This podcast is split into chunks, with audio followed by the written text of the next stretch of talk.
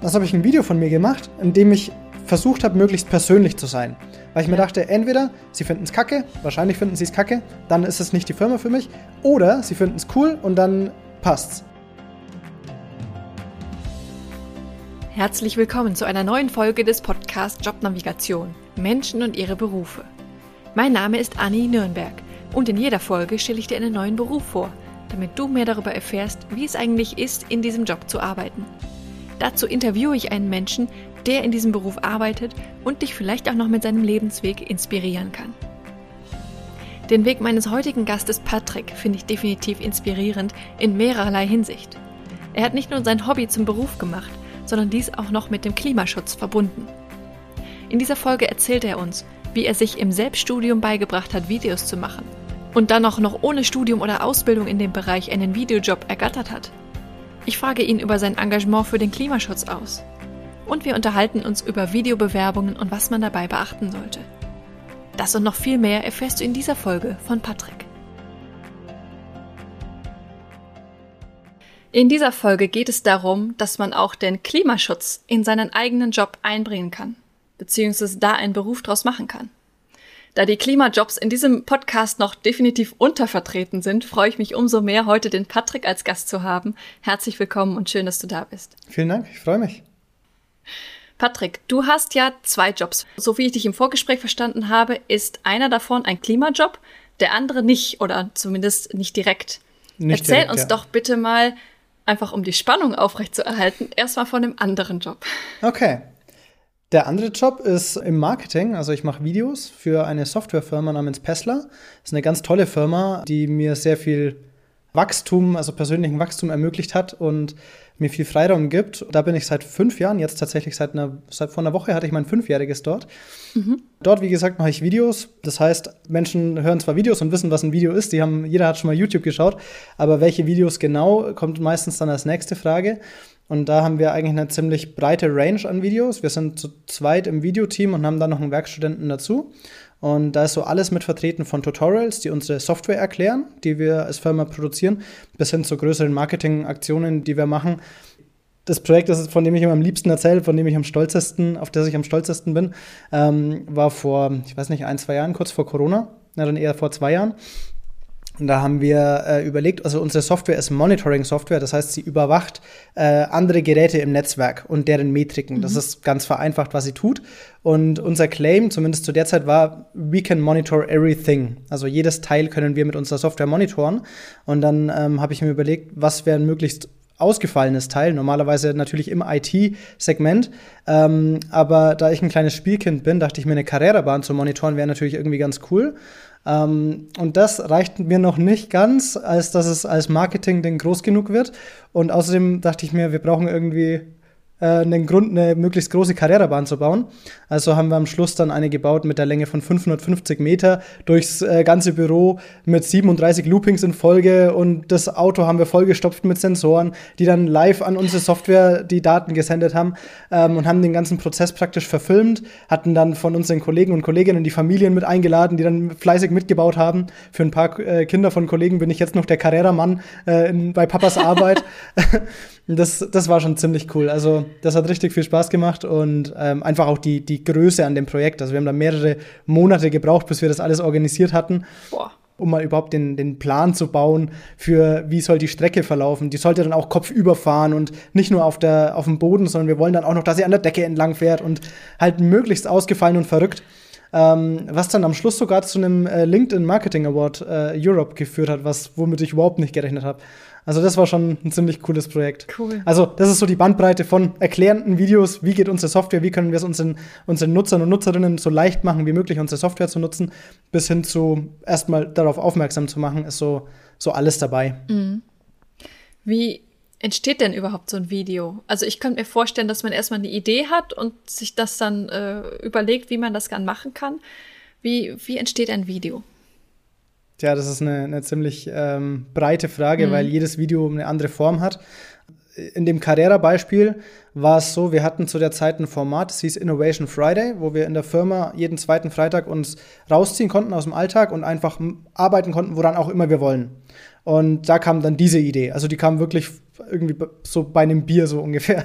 Ich trinke keinen Alkohol, aber so ungefähr ist es entstanden. Und dann, ja, können wir das irgendwie verargumentieren? Ja, wahrscheinlich schon. Und so ist das entstanden. Bei anderen Themen, wie jetzt bei einem Tutorial oder bei irgendwas dazwischen, vieles auch so Explainer-Videos, die jetzt kein Tutorial sind, aber so in, in diesem Kosmos stattfinden. Da ist es dann auch oft so, dass man erstmal überlegt, welches Thema muss erklärt werden. Mhm. Und wenn man dann weiß, was man rüberbringen möchte, überlegt man dann, okay, wie, wie bringen wir das am besten rüber? Und dann arbeitet man praktisch rückwärts. Und dann, wenn man die Idee hat, dann geht es in die Recherche. Von dem Recherchepool geht man dann her und überlegt sich, wie genau vermittle ich das. Also das ist dann die Skriptphase, wo ich überlege, äh, wie bei dem Buchschreiben, ne? also welche, welche Inhalte, in welcher Reihenfolge, welche Wörter nehme ich mit rein, welche lasse ich raus. Ähm, von da geht es dann in den Dreh. Und von da aus dann in den Editing-Prozess. Das heißt, die ganzen Rohdaten äh, kommen in die Editing-Software und dann in der Regel, also ja, in der Regel kann man nicht sagen, je nach Videoform braucht man dann noch Animationen on top. Wenn es irgendwie besonders erklärungsbedürftig ist, dann lohnt sich wenn man dann noch ähm, bewegte Inhalte praktisch über, dem, über der Tonspur hat, die das Ganze noch weiter erklären. Und äh, dann kommt am Schluss alles zusammen, noch ein bisschen Farbbearbeitung drauf, noch ein bisschen Sounddesign obendrauf, äh, zwei, drei Feedbackschleifen mit Kollegen und Kolleginnen und dann irgendwann ist es dann fertig und darf auf die Welt losgelassen werden. Mhm. Hört sich jetzt erstmal so einfach an, aber ich habe ja selber auch so ein bisschen, was weiß ich, mit kleineren Marketing-Videos gemacht oder auch meinen Online-Kurs-Videos und das ist gar nicht so einfach. was sind Herausforderungen in dem Prozess? Ähm, Herausforderungen? Naja, also ich glaube, was mir spontan kommt, ist Editing-Software. Mhm. Also nicht, dass sie schwer zu bedienen wäre, was, was bei Profi-Editing-Software wahrscheinlich für Anfänger auch so wirken mag. Also ich weiß am Anfang, als ich damit begonnen habe, war das alles sehr viel, was da, wie viele Hebelchen da überall in der Software sind. Aber was ich tatsächlich meine ist, ich, ich habe große Probleme mit Adobe und das ist so der Platzhirsch. Und die haben einfach so instabile Software, die dir ständig abschmiert und ist einfach schwierig und äh, das ist gerade eine Herausforderung. Ich bin gerade tatsächlich am Switchen von Adobe Premiere für Leute, die mit Video zu tun haben, denen sagt das bestimmt was, auf DaVinci Resolve, äh, das deutlich stabiler laufen soll. Und das ist aber auch eine ziemlich große Herausforderung, wenn du, ich habe jetzt die letzten fünf Jahre nur mit Ad im Adobe-Kosmos mhm. gearbeitet, in dieser Softwarewelt. Und äh, jetzt zu switchen auf äh, eine andere Software, die dann auch noch andere Mechaniken dahinter hat. Also das ist nicht nur, dass der Knopf mal woanders ist, sondern die, die Struktur funktioniert einfach anders. Und das ist schon äh, herausfordernd. Mhm. Ansonsten für die Videoarbeit allgemein, das war jetzt sehr technisch gesprochen, ähm, würde ich sagen, am herausforderndsten ist es die Organisation. Also für mich jetzt persönlich zumindest. Sprich, wenn ich ein Video drehe, dann mache ich selten allein, sondern dann habe ich äh, Interviews mit Menschen, dann habe ich Drehs mit anderen Menschen, ähm, dann habe ich vielleicht Leute, mit denen ich zusammenarbeite, die mir die Grafiken entwerfen, wenn ich sie nicht selbst designe oder so. Und diese Organisation, die macht es tatsächlich ähm, oft herausfordernd. Ähm, einfach weil jeder einen vollen Kalender hat, aber äh, jeder trotzdem irgendwie mitmachen möchte. Mhm. Und das ist so die, die größte Herausforderung, würde ich sagen. Calendly mhm. ist ganz gut als Tool, aber es löst auch nicht alle Probleme. ja, das stimmt.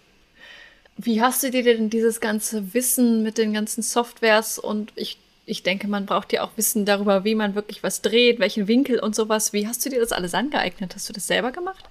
In meinem Fall tatsächlich autodidaktisch. Also ich habe vor einigen Jahren, es hat tatsächlich bei mir angefangen, äh, ganz, ganz am Anfang für mich. Ich habe überlegt, wie ich meiner Frau einen Heiratsantrag machen kann. Und irgendwie fand ich die Idee ganz cool, einen Kinosaal zu mieten und ihr da irgendwie einen Film zu machen. Ich hatte null Ahnung davon, also wirklich keine Ahnung. Ich wusste nur, ein Kumpel von mir hat eine Kamera und die kann irgendwie diesen Effekt, dass der Hintergrund so ein bisschen verschwommen ist, so wie es im Kino mhm. aussieht. Und dann habe ich ihn gefragt, wie man das macht und ob ich seine Kamera für einen Tag haben kann. Hab da mir so eine Shotlist überlegt und was ich sagen will. Ich habe mir damals ein Mikrofon gekauft bei, bei Amazon, das ich mir nicht leisten konnte, nur für dieses Voice-Over, um es danach wieder zurückzuschicken. Don't tell Amazon. Ich weiß noch, es war ein Blue Yeti für, ich weiß nicht, irgendwie einen dreistelligen Bereich, aber ich konnte es mir nicht leisten. Und habe dann so mein Video irgendwie zusammengeklopft und habe das dann auch mit dem Kino laufen lassen. Und ab da hat ist für ist meine Liebe ähm, zur, zur Videoarbeit geboren. Also war natürlich ein, ein sehr dankbares äh, Projekt. Äh, sie hat übrigens auch Ja gesagt. Also das hat auch gut geklappt.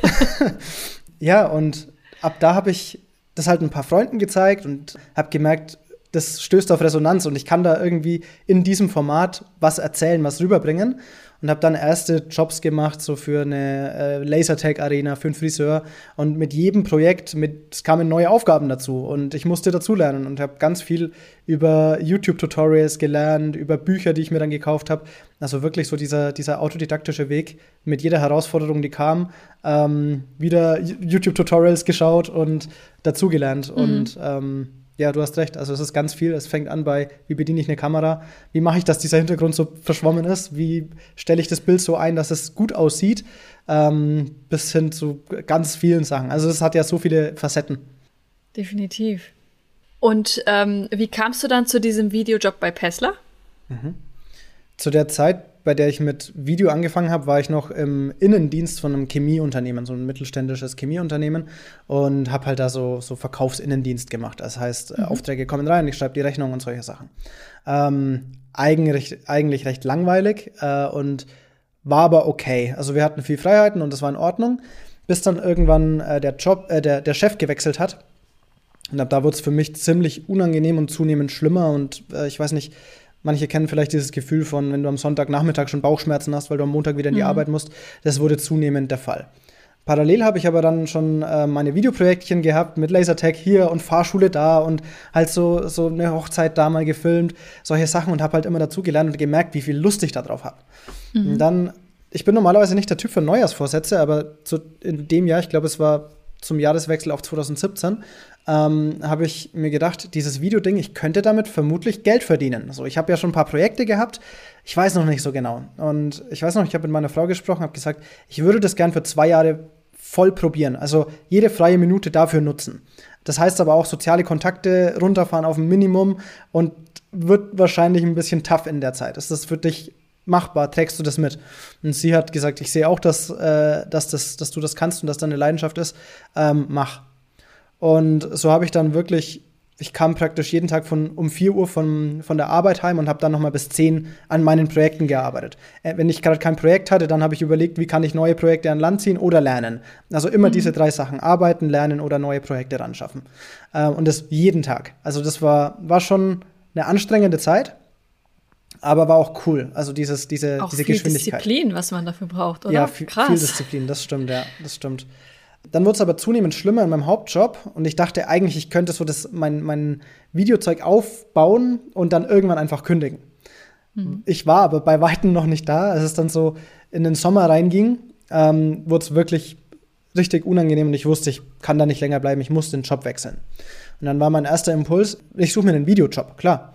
Also habe ich gesucht auf Online-Portalen nach Videojobs, habe mich auch beworben, habe mich so beworben nach den Dingen, wie ich es halt damals gelernt habe. Das heißt, hochprofessionell, der Lebenslauf muss sauber sein, ähm, wie kann ich möglichst überzeugend wirken, halt dieses professionelle in Anführungszeichen. Ähm, ich habe keinen Job bekommen. Ähm, es lief nicht. Also ich hatte ja nichts vorzuweisen. Ich hatte kein Zertifikat, auf dem steht, Patrick kann Videos machen. Mhm. Und das war scheinbar, also zu dem Zeitpunkt dachte ich, das wäre, was die, was die Firmen wollten. Ich habe also keinen Job bekommen. Und dann habe ich überlegt, hm, wie gehe ich weiter? Mein nächster Impuls war, mir einen Job zu suchen, der mir möglichst viel Freizeit lässt, damit ich in meiner Freizeit weiter mein Zeugs machen kann, meine Videos machen kann.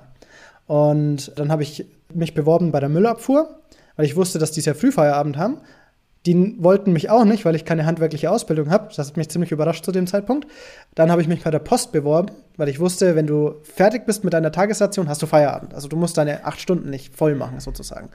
Ähm, da war tatsächlich zu dem Zeitpunkt für jemanden, der nicht gelernt war und so weiter, der das Gehalt äh, recht schlecht und äh, war dann dementsprechend auch raus.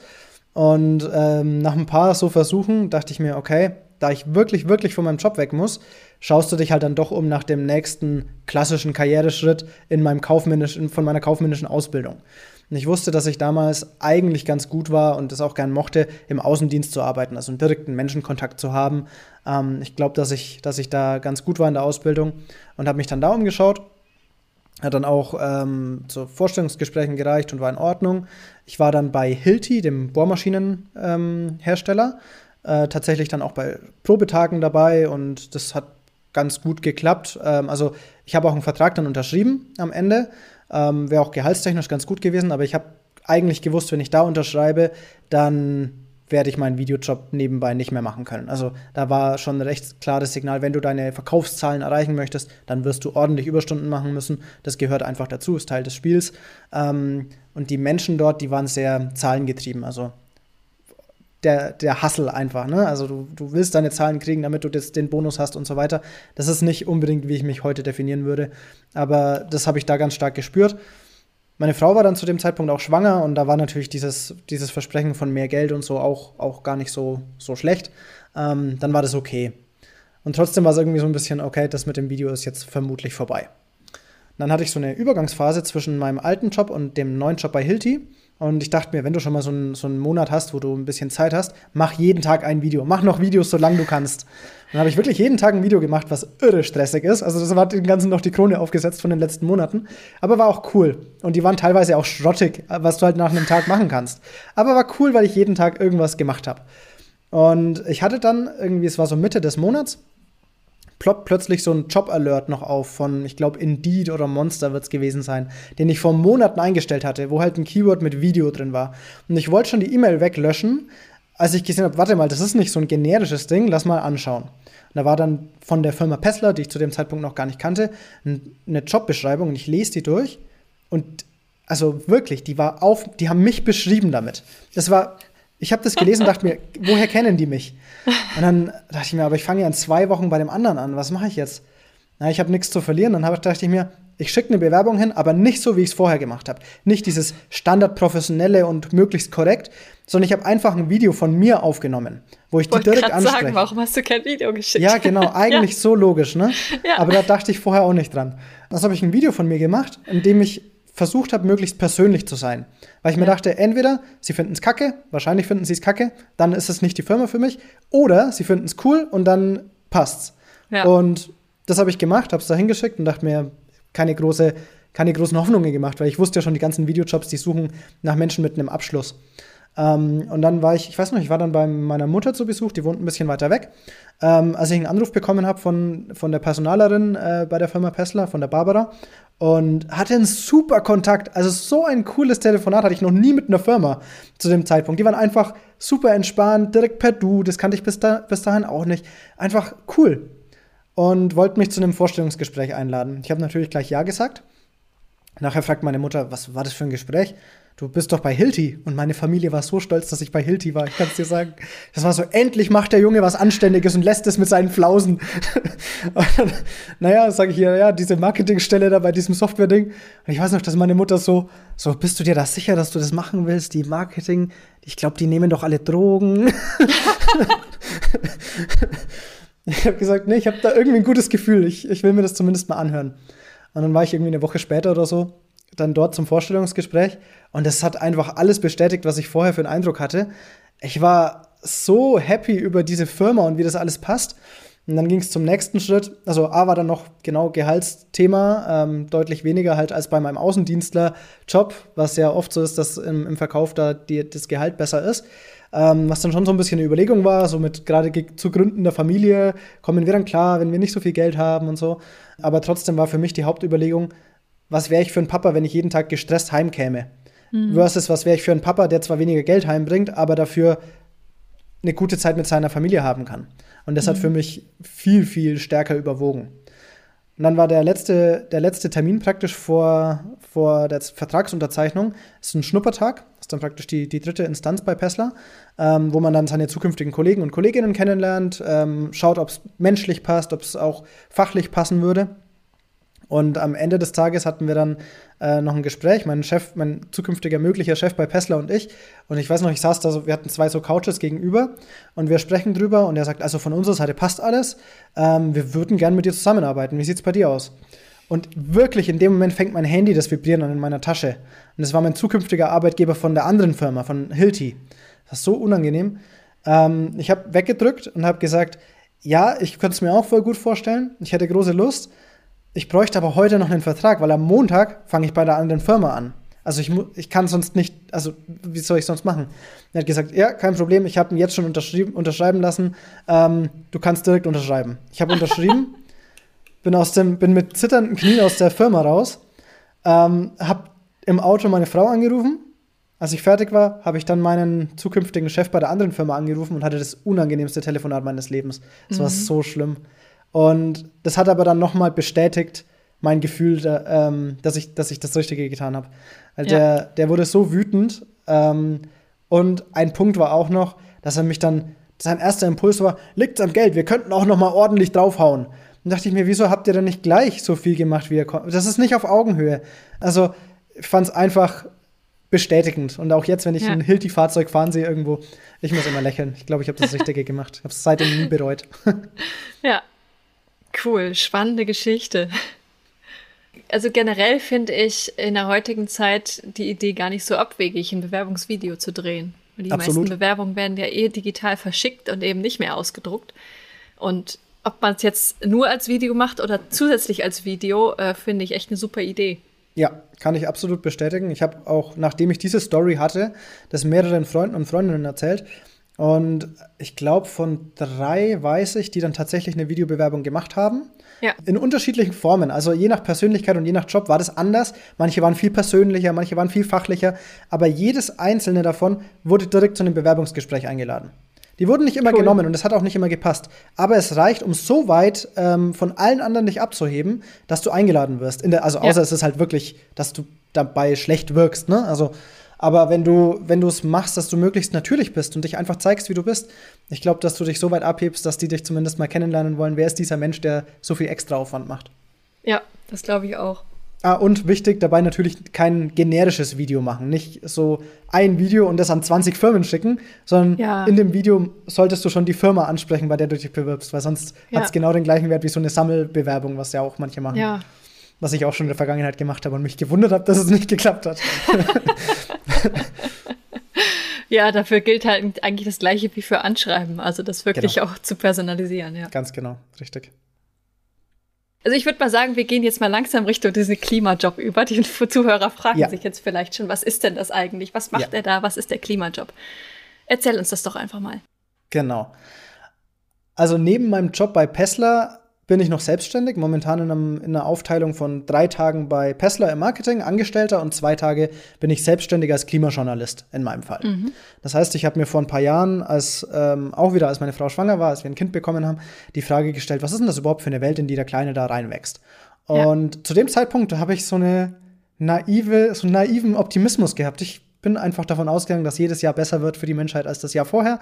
Ähm, und bin dann aber irgendwie blöderweise auf diese dumme Klimakrise gestoßen und habe festgestellt, da baut sich was auf, was wirklich, wirklich gefährlich ist für uns Menschen. Ähm, dem Planeten ist es ja ziemlich egal, der wird schon weiter existieren, aber ob wir Menschen dann noch drauf leben können, ist was anderes. Und das hat mich erstmal gelähmt. Also ich habe eine eine große Angst bekommen, also für mein Leben, für, also für unsere Generation, aber vor allem für, für unsere Kinder und äh, unsere Enkelkinder. Und ich glaube, dass das stark unterschätzt wird, wie, wie groß die Auswirkungen sein werden, wenn wir ähm, Business as usual machen. Und das hat mich erstmal in eine Climate Depression im Endeffekt gestoßen. Das ist mhm. ähm, also einfach eine Lähmung. Hab dann aber irgendwann überlegt, was kannst du eigentlich machen? Und erstmal als normaler Mensch, als Consumer, als Bürger, als diese Kategorien, ist es sehr limitiert. Deswegen habe ich dann überlegt, was kann ich denn, was andere Menschen vielleicht nicht so gut können, was kann ich an den Tisch bringen? Was, was ist es, was ich tun kann? Und habe überlegt, naja, ich kann eine Kamera halten, ich kann Editing-Software benutzen und ich glaube, ich kann Dinge erklären, ich kann Informationen vermitteln und vielleicht erreiche ich zwei Leute. Und dann habe ich schon einen Beitrag geleistet. Und habe dann damals ähm, im Gespräch mit meiner Schwester festgestellt, dass sie null Ahnung hat, was der Treibhauseffekt ist. Also wie das funktioniert. Wie CO2 und andere Treibhausgase eine Wirkung haben auf die, auf die Temperatur unseres Planeten. Das hat sie nicht gewusst. Hat sie scheinbar nicht in der Schule gelernt. Und ich dachte mir, da gibt es wahrscheinlich viele Menschen. Und die haben keinen Bock, sich so einen zwei Stunden Dokumentarfilm anzuschauen, sondern die wollen wahrscheinlich irgendwie das kurz und knackig haben. Also habe ich überlegt, wie ich das in drei Minuten vermitteln kann und habe ein Video darüber gemacht. Dann gemerkt, dass das ein paar Leuten in meinem Umfeld hilft und habe dann immer wieder Videos gemacht über Klimathemen und versucht es zu vermitteln. Alles in meiner Freizeit. Und irgendwann war dann der Fall, dass ein Unternehmer, Dirk Pessler, das ist auch der Gründer unserer Firma, der aber nicht mehr in der Firma ist, ein neues Startup gegründet hat und ein Video gebraucht hat. Und da überlegte natürlich, wen kenne ich, der Videos macht und kenne ich zufällig jemanden, der Videos macht und sich mit Klimathemen auskennt. Und da war ich natürlich dann der Erste, an den er gedacht hat. Und ähm, dann habe ich für ihn ein paar Videos gemacht. Und von da aus habe ich dann gemerkt, hey, wenn ich, wenn ich das tue, habe ich damit einen viel größeren Impact ähm, auf andere Menschen, als ich es jetzt bei meinem Marketingjob habe. Ich meine, unsere Firma ist mhm. auch umweltfreundlich und ich kann mich da einbringen und das ist gut. Aber trotzdem, wenn ich voll und ganz nur an dem Klimathema arbeite, habe ich einen größeren Impact. Mhm. Und so habe ich dann versucht, wie schaffe ich es, da mehr von zu machen. Und jetzt seit einem halben Jahr eben ist es in diesem Zweier-Dreier-Split. Das heißt, bei meiner Firma habe ich mich äh, darauf geeinigt, dass wir nur noch drei Tage zusammenarbeiten, Montag bis Mittwoch in der Regel. Und die anderen zwei Tage bin ich dann selbstständig und versuche anderen Menschen Dinge zu erklären über Klimaschutz, über negative Emissionen, also wie holen wir CO2 wieder aus der Luft raus und über die Energiewende. Also in diesem Themenkosmos be befinde ich mich da und stelle fest, wie, wie spannend äh, diese Bewegung gerade ist, weil da gerade so viel am Entstehen ist. Und äh, ja, ist ganz, ganz toll. Eins der, mhm. wenn, wenn ich darf, ich, ich habe gerade, es kam mir gerade, weil ich so stolz drauf bin, würde ich noch kurz eine, die, die Sache erzählen, die bisher passiert ist, die mich am stolzesten gemacht hat. Ja, klar, gerne. Ich, ich hatte vor zwei, drei Wochen einen Call mit einem Unternehmer. Der hat mich angeschrieben über LinkedIn, er hat meine Videos gesehen und ähm, er wird gern mit mir quatschen. Okay, haben wir einen äh, Zoom-Call ausgemacht und haben so versucht zu verstehen, was er braucht, was er sucht, ob ich ihm irgendwie helfen kann. Normalerweise mache ich ja meine Videos halt für meinen YouTube-Kanal. Aber in dem Fall war es so, der hat ein Klimaunternehmen und braucht ein Video, das erklärt, was sie tun. Und wieder, er hat halt nicht gesucht nach einem Videotypen, sondern er wusste, er kannte meine Videos schon. Wusste, da ist jemand, der kann Videos und der kennt sich mit Klima aus. Die zwei Bedingungen habe ich erfüllt und ähm, war praktisch der erste Name, der ihm eingefallen ist. Und dann haben wir telefoniert und hat sich herausgestellt, er hat ein, äh, und er leitet ein Unternehmen, die versuchen auch CO2 aus der Luft zu holen. Und ich in der Regel, wenn ich mit solchen Menschen in Kontakt trete, egal ob das KlimaaktivistInnen sind oder UnternehmerInnen, die in diesem Bereich sind, dann möchte ich mich bei denen bedanken, weil das für mich ein wirklich emotionales Thema ist, weil das es geht um, um mein Kind im Endeffekt, ne? Und auch die ganze Generation. Ich, ich, das ist wirklich was, was mich tief berührt. Und deswegen habe ich ihm gesagt, ich möchte mich bei dir bedanken für deinen Einsatz, was du tust, was die Lebensqualität meiner Kinder erhöht, so im Endeffekt. Ähm, und er fand es voll toll und hat, hat, sich dann sich gefreut über, über diesen Dank und hat gesagt, Patrick, ganz ehrlich, ich muss mich bei dir bedanken. Ohne dein Erklärvideo von vor zwei Jahren hätte ich das Unternehmen nicht gegründet. Und ich war so, geil. Boah, wie krass. Wie krass. Das hätte ich sonst nicht mitbekommen. Also, wenn wir nicht, wenn wir nicht telefoniert hätten ne, und nicht auf diese, auf diese Kommunikationsebene gekommen wären. Das war so krass. Also, ich weiß nicht, ob ich der Einzige, da waren sicherlich viele Aspekte schuld dran, dass er, die, dass er das Unternehmen gegründet hat. Aber überhaupt einer der dieser Aspekte zu sein, cool. Das war schon krass. Das glaube ich. Also, so habe ich zumindest schon mal ein was, ein was richtig gemacht, dachte ich mir zu dem, ja. zu dem Zeitpunkt, ja. Sehr cool. Ich habe ja auch schon mal in ein paar von deinen Videos reingeschaut und ich habe mich zum Beispiel gefragt, wo kriegst du denn das ganze Material her? Das Videomaterial? Das ist ganz unterschiedlich. Also den Großteil filme ich. Mhm. Also entweder weil ich halt vor Ort sein kann ähm, oder weil das Thema das gar nicht für nötig hält. Also es kommt immer aufs Thema an. Aber oft ist es tatsächlich so, Du willst äh, eine Geschichte erzählen, im Endeffekt ist es ja Storytelling, was ich betreibe. Und dann fehlen dir hier noch, ich brauche jetzt noch ein, eine Aufnahme von dem Flugzeug, das gerade startet oder so. Ähm, ja, da könnte ich natürlich jetzt zum nächsten Flughafen fahren, ist ein bisschen aufwendig. Oder dann gibt es noch so ganz tolle Seiten, die nennen sich Stock-Footage-Portale. In meinem Fall ist es Motion Array. Und da gibst du einen Flugzeugstart und dann äh, kommen halt Videos von anderen äh, Video-Creatoren und die das da zur Verfügung stellen und dann bezahlst du halt für diesen Clip. In dem Fall, mhm. bei mir ist es eine Flatrate, ich zahle da, ich weiß gar nicht mehr, irgendwas. kann, man, kann man nachschauen, ich weiß nicht mehr, was ich da zahle. Es ist eine der günstigeren Zeiten, glaube ich. Es gibt auch welche, da zahlst du dann pro Clip und dann hast du halt Zugriff auf dieses Material. Teilweise mhm. ist es dann auch noch, wenn ich mit Unternehmen zusammenarbeite, ich habe vor kurzem ähm, Kontakt gehabt mit einem Unternehmen, die machen Schwung, Masse, Speicher. Ähm, das ist natürlich super speziell, da findest du kein Stock-Footage darüber. Aber die hatten Videomaterial und die haben es mir dann zur Verfügung gestellt. Also mhm. Also das geht auch. Das ist so ein bisschen Fragen, ein bisschen Stock-Footage und einfach ganz viel filmen. Okay. Und du verdienst ja auch Geld damit. Wahrscheinlich mhm. dann, wenn du damit mit den Unternehmen zusammenarbeitest. Oder gibt es da noch andere Einnahmequellen? Also nennenswert sind ein paar nicht. Also sowas wie YouTube-Werbeeinnahmen ähm, sind nicht nennenswert bei mir in, in, der Größenordnung, in der ich mich bewege. Da gibt es schon mal einen guten Monat, aber auch das ist nicht wirklich nennenswert. Der Hauptteil macht bei mir tatsächlich Spons Sponsoring aus. Also mhm. Menschen, die das für, für wichtig halten, was ich tue, ähm, die mir dann Unterstützung zukommen lassen, ja. Okay. Und wie lange brauchst du dafür, so ein paar Minuten Video zu erstellen? Auch das kommt wieder drauf an, auf, auf das Video, aber ähm, ich würde sagen, wenn ich jetzt so über den Daumen peil, die Videos, an die ich jetzt gerade denke, also ähm, ich würde sagen, für so ein 10-minütiges Video sind es so 80 bis 100 Stunden. Wenn das exzessive Videos sind mit ordentlich Interviews und Recherchearbeit, ist das so die, also so zwei, drei Wochen brauche ich da schon. Krass. Ja, mittlerweile geht es mittlerweile geht's ein bisschen schneller, ähm, weil sich ein paar Prozesse verbessert haben, aber es dauert schon ordentlich, ja. Ja. Ich finde, wenn man, wenn man sowas noch nie gemacht hat, unterschätzt man das sehr, wie viel Aufwand doch so ein kleines Video ist. Und das Schlimme dabei ist, du, du triffst das ganz gut, aber das Schlimme ist, es wird nicht besser, je mehr Erfahrung du hast. Weil ähm, wenn du, wenn du dazu lernst, stellst du fest, was du noch alles machen könntest. Mhm. Also sowas wie ganz am Anfang, als ich angefangen habe, habe ich mir ein ordentliches Mikrofon gekauft. Das war auf der Kamera drauf und gut war. So, da war keine, keine Audio, keine Audio Post-Processing oder so nötig. Ich habe halt einfach das genommen, wie es war. Mittlerweile bleibt es ja dabei nicht, sondern es sind noch fünf Schritte in Post-Production, damit es noch mal einen Ticken besser wird. Ähm, ja. Ob es das wert ist, weiß ich nicht, aber ich hoffe, dass es im Gesamtbild, dass man es merkt, dass die Qualitätsstufe in Ordnung ist. Also ich finde die Qualität super. Und ich werde auch den äh, YouTube-Kanal definitiv auch hier verlinken, damit die Leute sich das anschauen können. Ja, gerne. Sagt einfach, dass ihr von hier kommt und schreibt mir in die Kommentare. Ich komme von Anni. Würde mich interessieren. ja.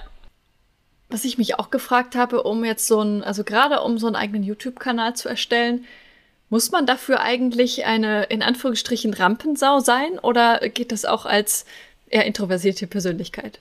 Geht absolut auch als introvertierte Persönlichkeit. Es kommt halt darauf an, wie du deine Videos präsentieren möchtest. Also, hm. wenn du selbst vor die Kamera möchtest, dich selbst zeigen möchtest, dann glaube ich schon ein bisschen. Also, es ist auch eine starke Lernkurve, wenn ich jetzt die alten Videos von mir anschaue.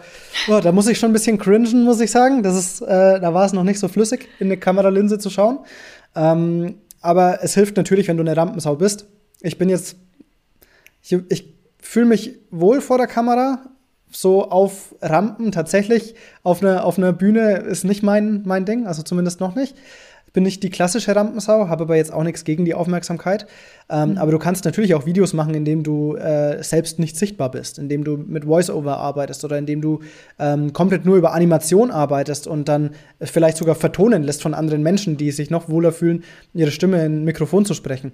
Also mhm. du kannst auch Videos machen oder im Videobereich arbeiten. Ich kenne einige Editoren, ähm, also Videobearbeiter ähm, oder Animatoren, die selbst noch nie vor der Kamera waren. Oder zumindest nicht im, im täglichen Business das tun. Mhm. Geht auf Was jeden für Fall. Persönlich okay. Was für Persönlichkeitseigenschaften wären denn noch hilfreich, ähm, um was mit Videos zu machen, außer das Interesse daran? Ich glaube, die wichtigsten zwei wären, dass du lernfähig bist, also dass du von dir aus lernen möchtest. Es gibt natürlich Studiengänge und alles, aber du hast keiner von diesen Studiengängen, den ich bisher kenne, vermittelt dir alles. Also du musst mhm. fähig sein, auf YouTube nach einem Tutorial zu suchen. Anders, anders kommst du in dem Bereich nicht voran, vor allem weil es auch so schnell wandelnd ist. Also ja. die, ständig ist eine neue Generation an Kameras da, an neuen Linsen da, an neuen Editing-Software ist wieder ein neues Update da. Also du musst wandlungsfähig und lernfähig sein. Aber noch wichtiger würde ich sagen, ist, äh, dass du kommunikativ bist. Also du musst mit anderen Menschen sehr gut im Austausch sein. Ähm, du musst verstehen, also aufnahmefähig sein, was sie dir sagen und das dann auch wieder anderen Menschen weitergeben können. Entweder in Videoform oder auch, wenn du, wenn ich jetzt ein Video plan, überlege ich, ich mache mir momentan viel Gedanken über Storytelling-Elemente. Also, wie mhm. strukturiere ich eine Geschichte so, dass Leute sie tatsächlich auch anschauen wollen? Äh, mhm. Äh, nicht nur Informationsvermittlung, sondern dass es auch noch einen unterhaltenden Aspekt hat.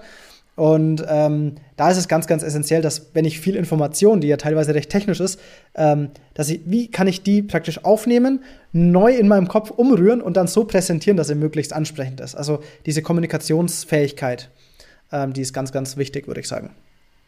Und ja, wollte ich gerade fragen, ob man das auch lernen kann oder ob das was ist, was man so hat. Nee, kann man auf jeden Fall lernen. Also ich, ich merke es ja an der persönlichen Entwicklung sozusagen, wie das Jahr für Jahr ähm, besser wird und an was ich arbeite daran.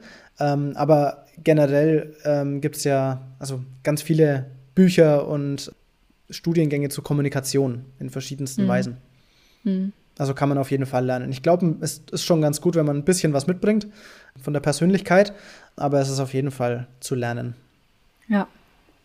Und ich finde es auch ein sehr schönes Beispiel mit dir jetzt, dass das eben nicht durch eine Ausbildung oder ein Studium gelernt hast, sondern dir viel, viel selbst beigebracht hast. Und das heißt, wenn man, wenn man so eine Leidenschaft für ein Thema hat, dass man das eben auch selber machen kann und dass man gar nicht dafür ein Studium oder eine Ausbildung in dem Bereich braucht. Ich glaube, dass es auch immer weniger wichtig ist, dass man da einen Schein vorweisen muss. Klar, für manche Unternehmen weiterhin, aber um erfolgreich zu sein, braucht man eben meistens diese Passion dahinter, die du ja hast. Glaube ich auch. Also da bin ich komplett äh, bei dir, sehe ich genauso. Der Kollege bei mir, der hat das tatsächlich studiert, Multimedia und Kommunikation. Das wäre so der, der Standardweg, den man wählt, wenn mhm. man da hinkommen möchte. Aber wir sind total auf Augenhöhe. Also da, da nimmt sich eigentlich nichts. Ich meine, inzwischen arbeiten wir auch schon einige Zeit zusammen, dann gleicht man sich eh an. Ähm, aber das war am Anfang auch ein ganz cooler Mix von, von seiner Agenturvergangenheit und von meiner, ich mache einfach alles irgendwie selbst Vergangenheit, das irgendwie zusammenzuwerfen. Das war schon, war schon ganz interessant. Ähm, ja. Hat sich sehr schön ergänzt am Anfang. Aber ich glaube auch, dass es in ganz vielen Bereichen eben immer wichtiger wird, vorzuzeigen, was arbeitest du, was, was machst du, ist das cool und wie passen wir zusammen? Und dass das viel wichtiger sein wird als der, als der Abschluss. Es gibt mhm. natürlich immer Berufe, die da eine Ausnahme bilden, weil ich weiß nicht, ob ich, ob ich von jemandem, der noch nie äh, Medizin studiert hat, irgendwie mir einen Zahn operieren wollen äh, lassen würde. Ja, klar. Du hast gerade schon einen Studiengang dafür genannt. Aber es gibt ja auch Ausbildungsberufe, die in diese Richtung, äh, die helfen könnten, in diese Richtung zu gehen, oder? Das kann ich dir leider nicht sagen, weiß ich nicht. Also ich okay. kenne den Studiengang Multimedia und Kommunikation, der, mhm. der da so ein Weg ist, aber ansonsten kann ich es dir nicht sagen. Da ich nie von dieser Seite aus kam, ja. weiß ich bloß, was andere gemacht haben, die ich kenne und kann ich dir leider nicht sagen. Okay, kein Problem. Dann recherchiere ich das einfach noch, damit ich es in die Shownotes packen kann, dass Klar. vielleicht interessierte Schüler sich da auch anschauen können, was es denn für Möglichkeiten Sicher. in die Richtung gibt. Die, äh, der Studiengang übrigens ist kein Universitätsstudiengang, sondern ähm, mhm. auch an Fachhochschulen. Also würde auch mit Was ja für das Thema auch sinnvoll ist, dann eine Fachhochschule ja. zu ja, wählen. Ja, absolut, absolut. Ja. Hast du denn jetzt, wo du diese, diesen YouTube-Kanal hast und deine Projekte, das Gefühl, ähm, damit wirklich auch was zu bewirken? Oder reicht es vielleicht auch manchmal noch nicht. Ja, gut, man kann immer sagen, dass alles zu wenig ist. Ähm, mhm. Aber dein Gefühl. Mein ist Gefühl das? ist, ich bewirke was. Also mhm. ich bekomme manchmal nach Monaten, wenn Menschen Kontakt zu mir haben, also online, mit, was es für sie macht. Und ich bekomme es ja nur mit von einem Bruchteil der Menschen. Also ja. wie viele Menschen äh, gehen niemals diesen Schritt und kontaktieren diese Person, von der sie irgendwas haben.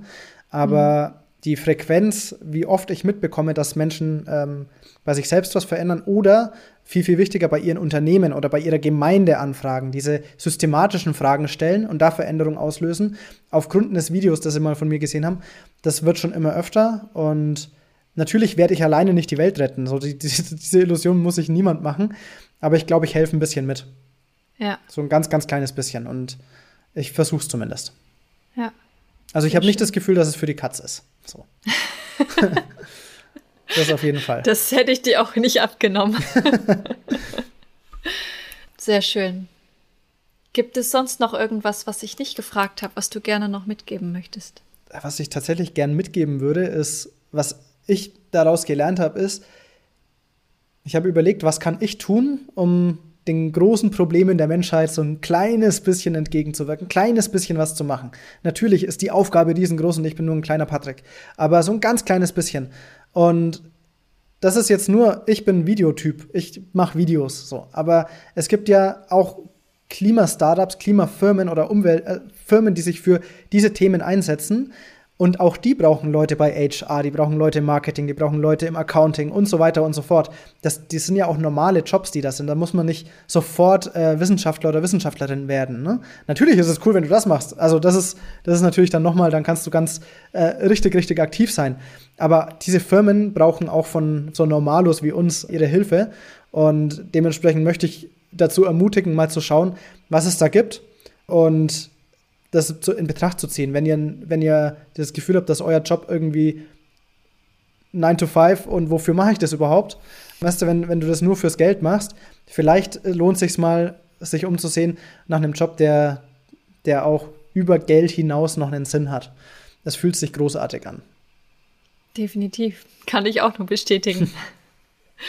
Und das kann halt in der passenden Firma der Fall sein oder halt, indem man seine Tätigkeit ändert. Ja. Ganz genau. Vielen lieben Dank für diese spannenden Einblicke. Ich finde echt spannendes Leben, was du gehabt hast bisher. Ja, es ist tatsächlich spannend. Ich finde es auch. Vielen Dank, dass du mir die Möglichkeit gibst, hier ein bisschen drüber zu erzählen. Ja, sehr gerne. Das war eine weitere Folge des Podcasts Jobnavigation Menschen und ihre Berufe mit Anni Nürnberg. Wenn ich dich mit diesem Interview inspirieren konnte, freut mich das tierisch, denn dafür mache ich diese Arbeit. Hör dir auch gerne noch andere Podcast-Folgen an, um die Unterschiede zwischen möglichen Berufen klarer zu verstehen und dich von verschiedenen Menschen inspirieren zu lassen. In den Show Notes verlinke ich dir ähnliche Folgen. Wenn dir das Interview gefallen hat, habe ich eine kleine Bitte an dich. Bitte geh in deiner Podcast-App auf die Übersichtsseite dieses Podcasts und gib ihm eine Bewertung. Am besten mit 5 Sternen. Das kannst du jetzt machen, während du den Rest der Folge hörst. Damit hilfst du mit, dass noch mehr Menschen von dem Podcast profitieren können. Vielen lieben Dank. Vielleicht bist du ja auf der Suche nach einem Beruf, in dem du so richtig glücklich bist, wie meine Gäste in diesem Podcast. Wenn du dir Unterstützung wünschst bei der Frage, welcher das für dich sein könnte und wo du so richtig aufgehst, helfe ich dir gerne, Klarheit zu finden. Du hast dabei die Wahl. Du kannst dir selbst in einem strukturierten Online-Kurs selbst erarbeiten, welcher Beruf dich maximal erfüllt. Oder du wirst von mir im Coaching an die Hand genommen und wir gehen den Weg gemeinsam. Wie ich bei beiden Varianten vorgehe, kannst du dir in Folge 100 anhören. Mehr Informationen zu meinen Angeboten findest du auf der Webseite. Sie ist in den Show Notes verlinkt. Wenn du mehr zu mir als Person erfahren möchtest, empfehle ich dir, die Folgen 10 und 20 anzuhören. Dort erzähle ich von meinem eigenen Weg, der mich zu meinem Traumjob, nämlich dem Berufscoaching, geführt hat. Es ist so schön, einen Beruf zu haben, wo du wirklich gerne hingehst, in dem du mit Leichtigkeit erfolgreich bist, wo du deine Stärken und Talente einsetzen kannst, der dich einfach auf allen Ebenen erfüllt und glücklich macht. Ich wünsche dir von Herzen, dass du dieses Gefühl erlebst. Und zwar möglichst jeden Arbeitstag. Deine Anni von Jobnavigation.